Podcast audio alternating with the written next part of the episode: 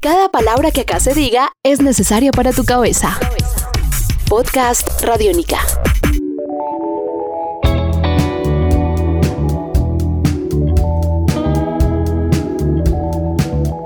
Podcast Radiónica. El Festival Transmusicales de Rennes es un evento considerado como la muestra de artistas emergentes más importantes del país galo y una de las más completas del viejo continente. Un 40% de agrupaciones participantes son de origen francés y el 60% restante proviene en su mayoría del resto de Europa, África y Asia. Con 38 años consecutivos de historia, Transmusicales se ha consolidado como un punto de tradición para conocer lo que será en el mundo de la música la siguiente gran propuesta. Era tan comunista. Recientemente Radiónica estuvo presente en la ciudad de Rennes, descubriendo a nuevas generaciones de músicos europeos, como es el caso del proyecto español Niño El Leche, Hablamos con Francisco Contreras, su cantante y líder, sobre la esencia del festival, su música y visión del flamenco hoy en día. Estás escuchando Podcast Radiónica. Quiero dar la bienvenida a Francisco Contreras. Paco, muy buenas, bienvenido a Radiónica. Muy buenas, muchas gracias. Bueno, ¿por qué es importante para usted participar en un festival como Transmusicales? Bueno, siempre es importante eh, participar en festivales con proyección internacional para encontrar conexiones al fin y al cabo que nos unan a diferentes propuestas que podemos encontrar ¿no? a nivel internacional. También encontrar diferentes públicos que puedan tener diferentes visiones de lo que uno hace, ¿no?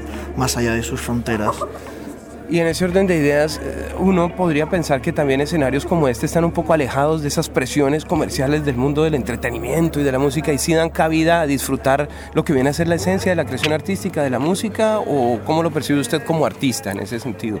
Bueno, este festival ha demostrado ya por sus, por sus años de vigencia que es un festival que, que marca una diferencia ¿no? en las programaciones que estamos acostumbrados a tener en nuestros, en nuestros países y la verdad que ante eso es un gran espacio para, para evadirse un poco de la norma o de la normativa. ¿no?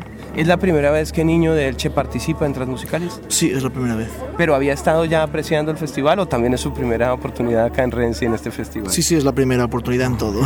¿Y esa impresión que tiene hasta ahora cómo ha sido? Porque pues a veces se camina y casi que todo es nuevo, además lo mismo ha sido para usted o qué ventajas tiene llegar a un lugar donde es desconocido un poco ese entorno. Bueno, es una gran ventaja el poder, el poder entrar a un sitio siendo amateur.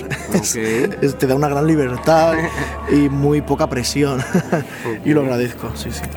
¿Cómo define usted su música? Sé que es una pregunta a veces eh, difícil, pero no quiero encasillar a la gente en referencias sonoras de lo que pude escuchar dentro de la promoción que tenía el festival. ¿Usted cómo, cómo siente que fluye y que, que, cómo podría describir en colores su propuesta musical?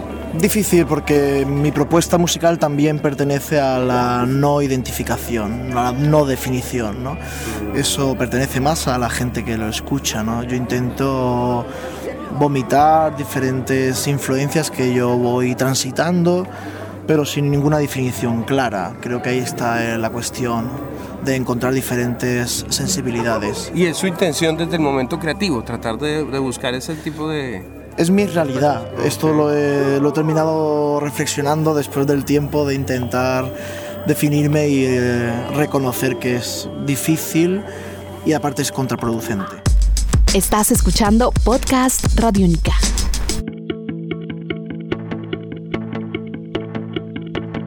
Sevilla era un o es un sitio donde poder aprender flamenco clásico muy interesante. Lo que pasa es que yo cuando viajé a Sevilla me di con un flamenco totalmente diferente y encontré a seres que experimentaban desde otro punto de vista muy interesante dentro de esa, porque su música tampoco quiero jalarla solo hacia flamenco y demás, pero ¿siente usted que hay una evolución en el flamenco español hoy por hoy también dentro del ámbito tradicional?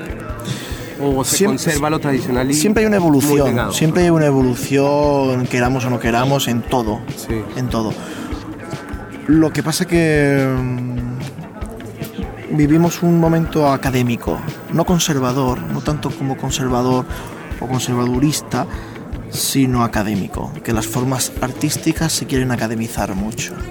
¿No? Y eso se quiere revestir también con un ala progresista totalmente ajeno a, esa práctica, ¿no? a, ese pensamiento, a esa filosofía. Y para mí es la gran tragedia lo mismo que estamos viviendo, pero no porque el flamenco sea más o menos diferente, sino porque socialmente creo que vivimos en una sociedad hoy en día que busca lo académico ¿no? y lo estructurado excesivamente. Su más reciente álbum, Voces del Extremo, fue ya editado hace más o menos un año. Sí. ¿Ya lo ha presentado en Francia? ¿Alguna vez? En Francia, que yo recuerde, no. ¿No? Creo que va a ser la primera vez. ¿Expectativas? Bueno, yo creo que se, lo vamos a disfrutar nosotros y creo que así lo, lo percibirá el público. Muy bien. Sí, espero. En su visión, desde un artista que está también tratando de mostrar facetas distintas, de experimentar, incluso con, con una independencia muy fuerte, hoy en día eh, la visión que puede tener de la música digital aquí en Europa, ¿realmente se acabó el físico o todavía existe, sencillamente es un formato para escuchar o si siente que hay una transformación en la forma de percibir y disfrutar la música a partir de esos beats? Claro, hay una, transformación sin duda y yo creo una transformación positiva. Todo lo que amplíe accesibilidad es, positivo y no, el físico no se ha terminado y bueno, ahí están los números de venta de vinilo, los números de venta de CDs, los números de venta de, de internet ¿no? y, los números de venta de los conciertos. No, no, yo creo que eso es una alarma de la gente que, crea- que es fanática del copyright ¿no? y, y no, todo, para mí todo, lo que te- todo lo que sea eh, dar más accesibilidad a la gente, más conocimiento es mega positivo. Paco compra música, usted escucha en vinilo o en Sí, sí, físico sí, sí, soy coleccionista. sí, sí. y le gusta todavía estar pendiente ese sonido. ¿Cuál le gusta más, digital, MP3 o vinilo? Depende de la música, depende de la música. Por ejemplo, la electrónica me gusta más en digital o en CD. Ok. El vinilo me gustaba más para las grabaciones del año 50, 60, 70, pero también depende del, de- de- del género de música, depende. Pero de todas formas yo soy de la generación del CD, entonces me cuesta alguna vez echar vinilo según para qué cosas.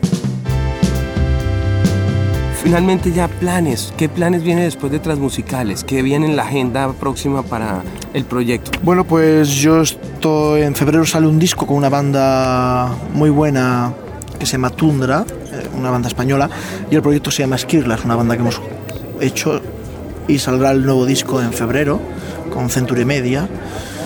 Y aparte yo trabajo también mucho para la danza contemporánea, para entonces estoy en el, estoy en el nuevo espectáculo de un bailador, de lo más importante que ha habido en, últimos, el último siglo, que es Israel Galván. Y bueno, estaremos también, estamos preparando su nuevo proyecto y aparte el año que viene también com- comienzo a grabar pues, el nuevo disco de Niño de Elche que saldrá para el 18. ¿Planes por Sudamérica? ¿Ya ha estado allá o lo ve todavía un poco lejano? Bueno, ahí se está trabajando, se está trabajando. Hay un plan o varios, pero aún, bueno, eso va con bastante tiempo. Claro, requiere ese tiempo. Sí, sí. Queremos agradecerle acompañarnos el día de hoy en Radiónica, estos minutos y pues mucha suerte con todos los proyectos de Niño de Elche y esperamos verlo en Colombia algún día. Ah, ojalá, ojalá. Muchas gracias. Hola, soy Niño de Elche y desde Transmusical os invito a que escuchéis la cadena amiga Radiónica. Un abrazo.